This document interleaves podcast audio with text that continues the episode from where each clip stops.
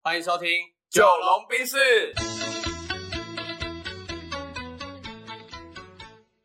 我是九零后，我是阿龙。那今天呢，要来选什么料？今天因为呃，现在时间也离整个五六月的毕业季不远了，嗯，然后所以我想说，我们来分享一下面试相关的呃一些想法跟说法，然后看对大家会不会有帮助。这样，好啊，我对阿我龙，你有没有什么面试的经验？我我在大学就是要毕业找工作、找实习的时候，其实大三、大四、大五，疯狂面试，对我其实面试了很多，嗯对，所以我应该能提供就是一些从新鲜人的角度哼，OK，的一些经验，这样。好啊，那让你分享看看。对对对，啊那你应该因为你是做主管为主嘛，那对你也许你是分享，我面试人的经验面试人的经对，验我们就两个不一样的角度来切入，好然后就不断的交流，让大家去有一点换位思考的感觉。对，好啊，呃，我的话，我先分享一个我就比较有趣的好了。嗯，我去游戏业面试的时候，是对它企业是有两个颜色，也是网络上戏称它的那个名称，嗯哼，嘿，黑色的橘子，嗯哼，嘿嘿嘿，对对对。那这个呃，游戏橘子呢，他们在面试人的时候总共有七关，为期两个月。太久了吧对，哎，但我那时候去应应征还是实习生而已哦， ？OK，所以如果正职的话，可能会有十关。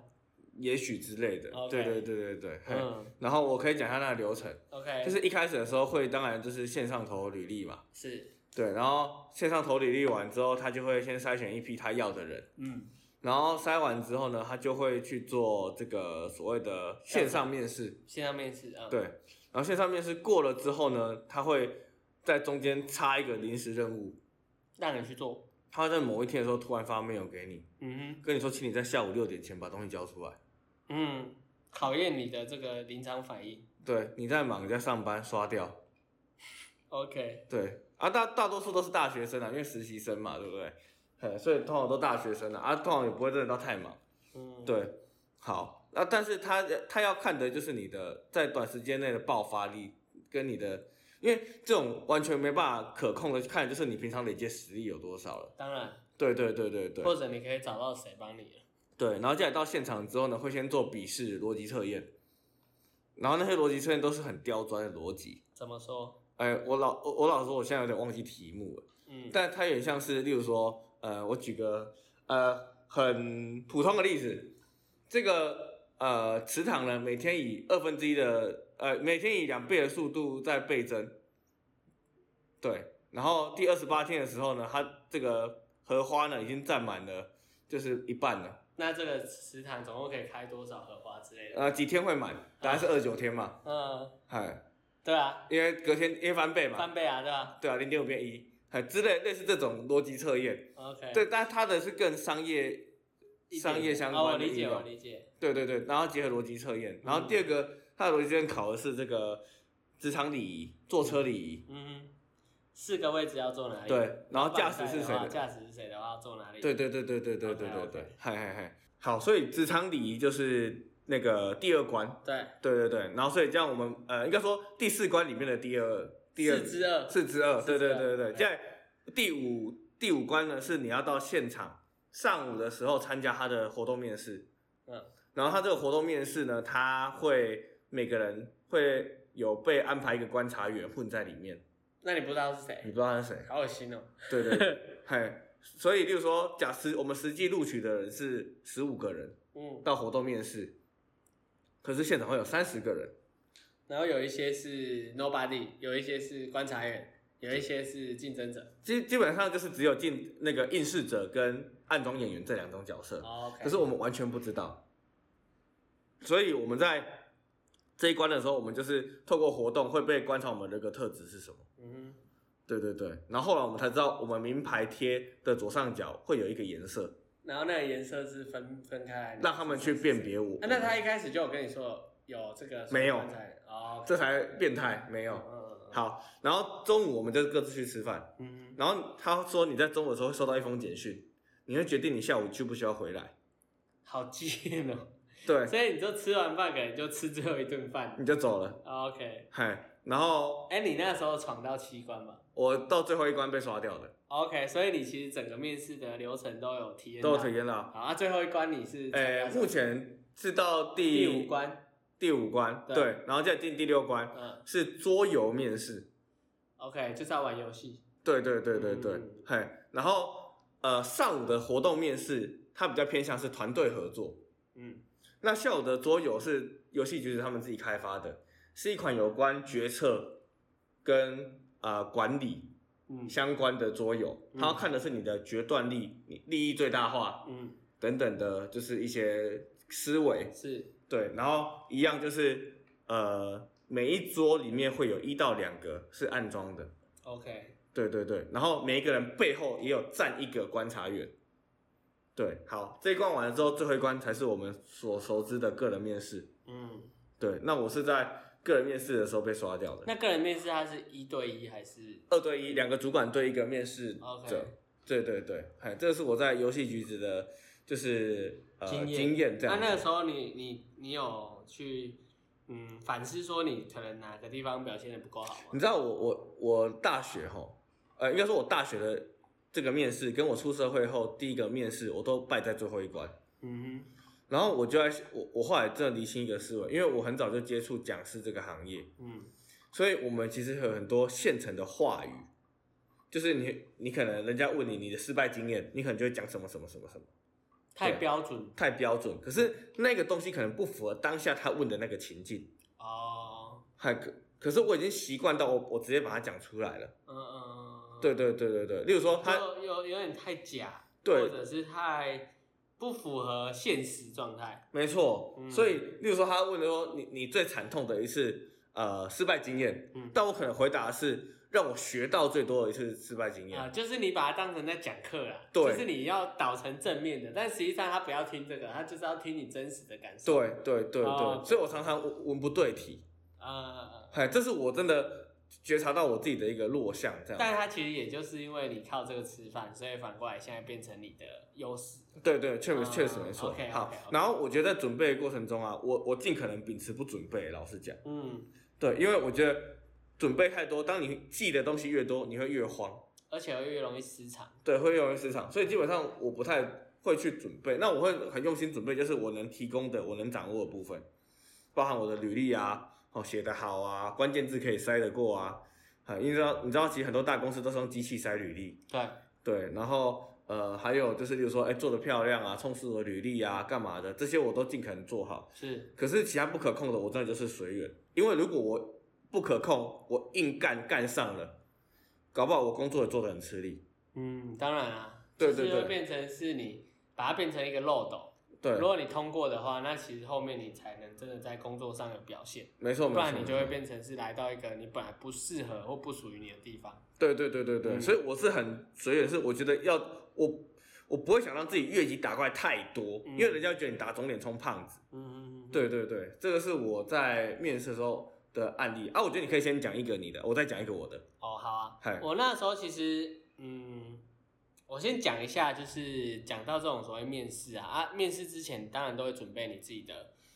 自己的简历啦，对，对吧？然后我我想要分享的就是说，当我那时候在看我们有应征者来的时候，我的那个简历啊，以前我们都会听老师说啊，你这个简历，呃，人家看一眼就丢掉啦什么的，不会看太久，所以你的写的时候要有技巧什么。我们其实那时候都不太理解，干我写成这样，怎么可能随便看？可当我当成主管的时候，我真的只会花不超过十秒去看。嗯，对，所以这个简历，我觉得最大的大忌是你讲太多你你你个人的一些过去。嗯，对，所谓的过去就是我出生在什么的家庭啊，然后交代太多你的你的家庭背景，嗯，因为其实职场这个社会，我觉得它是相对专业的，它不太会想要知道太多你的嗯所谓的家庭关系等等等等。因为他想看的就是你的战力。对，简历，我觉得简历这个东西啊，这这一张 paper 上，你一定都是所谓的战力展现。对你的证照也好，你的多益分数也好，还有你过去的工作绩效或在学校的社团经验，这种东西它需要量化。所以我建议大家在写简历的时候，你要尽量量化你的所有的过去的表现。对，包含参加过的社团，担任过几次干部啊，然后有什么可以量化的表现，例如说社团人数，因为你当社长，从多少人变多少人，嗯，经费争取到多少，对对对，然后办了多少场的经验，这种所谓的量化，你要有一个数字出来的东西才叫量化，你不要有太多的形容词跟直化的这种个人感官的说明，没错，会让你这张 paper 看起来更容易被我注意到。对，那个时候我是这样看的，嗯，对啊，很多人会写的太多，交代很多，好像在写作文一样，嗯这种确实不是一个比较好的方式啊。没错没错，然后再来在面试的时候，我觉得，呃，建议大家的是，只要你当天啊出发到出发去面试的时候，你从出发出家门的那一刻，你就要准备好你的状态了。嗯，很多人是在进了那个办公室或者那个面试的会议室，哦，知道，但其实这个我觉得不太好。很多人会跟你说，哎、你其实进了这个公司，很多打扫阿姨什么的那种很狗血的故事嘛，就是我在楼下捡了一个垃圾，然后刚好被他们的董事长看到，就录取了什么。我觉得这个东西当然听起来很 gay 白很假啦，但呃，我必须要分享的是，如果你真的是要面试的话，我建议大家从你踏出你家门的那一刻，对你就要准备好你的状态，嗯嗯，因为这个状态它是需要延续的。对，那如果你是当天或到场之后才开始的话，嗯那很容易出包，对因为你要演，你要演的像一点，你要让自己有那个场景去切换成这个所谓的模式。嗯所以你出你家门，你就要准备好，我今天就是要面试的，所有的东西、所有的标准都要让自己是高一点的，嗯然后包含你走路的这种整个的状态啊等等。嗯，对，所以我觉得是更早一点的切换状态，这是我对大家当天面试时候的建议。然后再来到了这个所谓面试场地的时候，我觉得呃，你要观察，学会观察。对，如果是一对一的时候，你要去观察对方问你的问题到底是在问什么，他想听什么。对对对对对，这没错才是没错重点对，而不是你一直自己讲。因为通常我觉得面试是一个互动的过程，嗯而不是一个发表的过程。没错，所以你一定要是先听懂对方在讲什么，再去看自己怎么讲而。且我觉得不要怕跟对方确认，对，不要急。很多人就是怕人家觉得你笨，或者觉得你反应慢，然后就是人家一讲完，甚至还没讲完你就插话，这个绝对是大忌。对对，然后后再来是你可以 double check 说你想要问我的是什么吗？嗯然后这个时候你不用急着回答，你可以思考一两秒，然后再回答。嗯这样其实对于我们这种在面试别人的人来说，会觉得你是一个有逻辑的没人，错没错，而且没你错是一个谨慎你会去梳理问题，你会梳理的人，对对对而不是很噼里啪啦的急的一直讲，这对样他是会有加分的。没错，那一对多我觉得是比较简单的，因为一对多它就有比较，嗯有比较就有伤害，你是有个基准的，嗯你可以去看那些人在讲什么，然后你只要想着怎么比他更好，嗯更容易被注意到，那就可以了。嗯对啊，然后刚阿龙有说不用准备太充分，其实我觉得确实啊，到面试当天的时候，你就是关注好自己的言行举止，那其他的东西真的就是听天由命，因对啊为你当天在准备，甚至前两天准备，我觉得都有点多余，嗯，你就是真实的那一面把它展现不出如来。把你的状态调整好，对，状态调整好，真实的那一面展现出来，我觉得这样就就好对。了。对，其他我觉得都多余。好嗯，那我就要跟你讲，分享下一个是有关状态调整的事情了。好啊，我去面试另外一个实习，后来有上，是，然后它算是台湾非营利组织非常非常有名，而且做得非常好的一个教育型的组织啦。是， 对，然后我去面试的时候呢，在搭高铁路上跟我的女朋友分手了。 OK，那么硬。对 那你当天表现应该很雷吧？我那时候，你知道，因为是我提的，但是嗯其实那是已经逼不得已只好提了，啊，为什么你会选择那个 moment 呢？因为有一个触发点发生了。哦，就是有个事件让你就当机立断，觉得现在我就要把它断掉。就是呃，我觉得是一个很好切入的时间点， OK，因为呃，就是两个状况都已经不是很好了。呃，，对对对，然后我那时候在高铁上打到一半的时候，我就开始就是忍不住开始落泪，然后我心里想是，等一下水肿怎么办？不行不行不行不行，嗯那忍眼住睛了。肿起来怎么办？对，然后然后我就打到一半，我觉得不行，我觉得我会默默地落泪，那这样会影响表现，对，所以我就先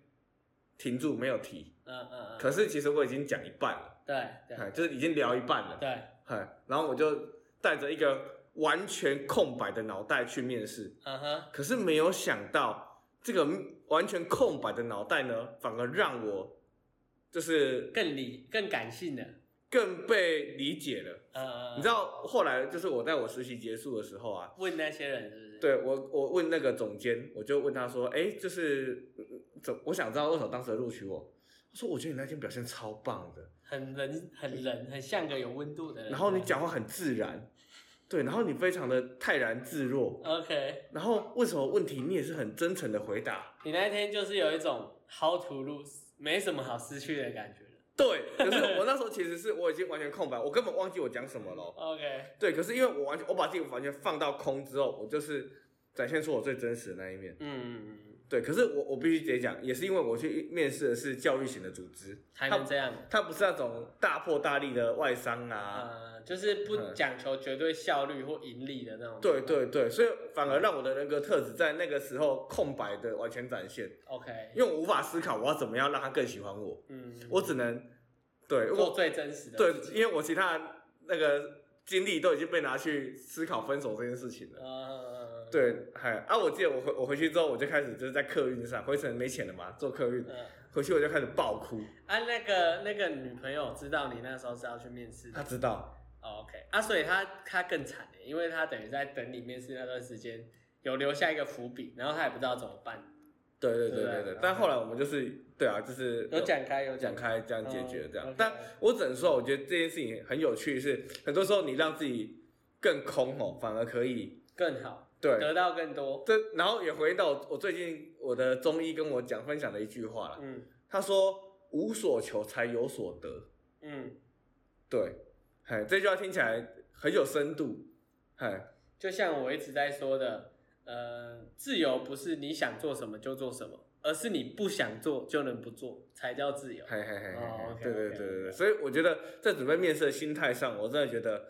你就像你讲的，你甚至可能提早一天两天就把状态准备好了。嗯你很松，嗯然后你已经就是很有把握了嗯，该写的题目写了，该看的面试经验都看过了，那你就是放轻松去吧，嗯，哎，这样也许人家会更了解你这个实际的样貌是什么，不会觉得你蒙尘沙不敢录取你了。对对对，这个是以上我们今天的算是一些小小简单的分对啊，享。然后我我是觉得面试这东西可能到时我我反而觉得你如果真的要准备的话啊，嗯给大家一个有有比较有用的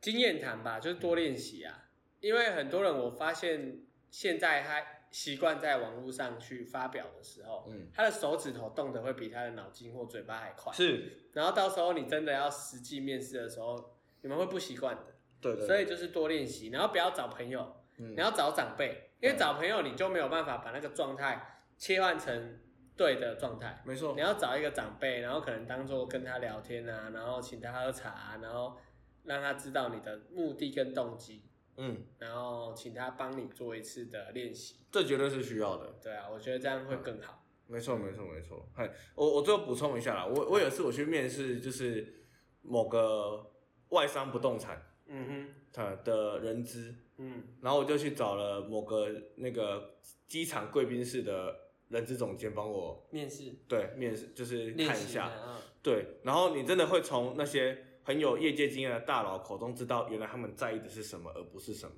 嗯，对对对，我觉得你直接去接近业界的人，知道他们心中的标准，远比你一直在那边猜，自己用自己的想象去练习更更有用。对啊，嗨嗨嗨，这样是更聪明的做法。对啊，嗨，所以你身边一定问得到啦，六度分隔理论嘛，嗯，绝对是问得到，就是相关经验的人，就只是看你积极度怎么样而已。嗯，嗯好啊，那预祝大家在毕业后，嗯或者你在找工作的时候，但凡需要用到面试这一集都可以帮到你，然后你们的面试都可以顺顺利利。那如果有我们没讲到你好奇的，也可以就是五星留言一下了，好不好？对啊，，阿丽，如果你要找我们练习，呃，有时间的话，我们也欢迎的。啊 对啊，对啊，可以啊，一定 OK 的。 OK OK，好，那就先这样喽，拜拜，嗯拜。拜。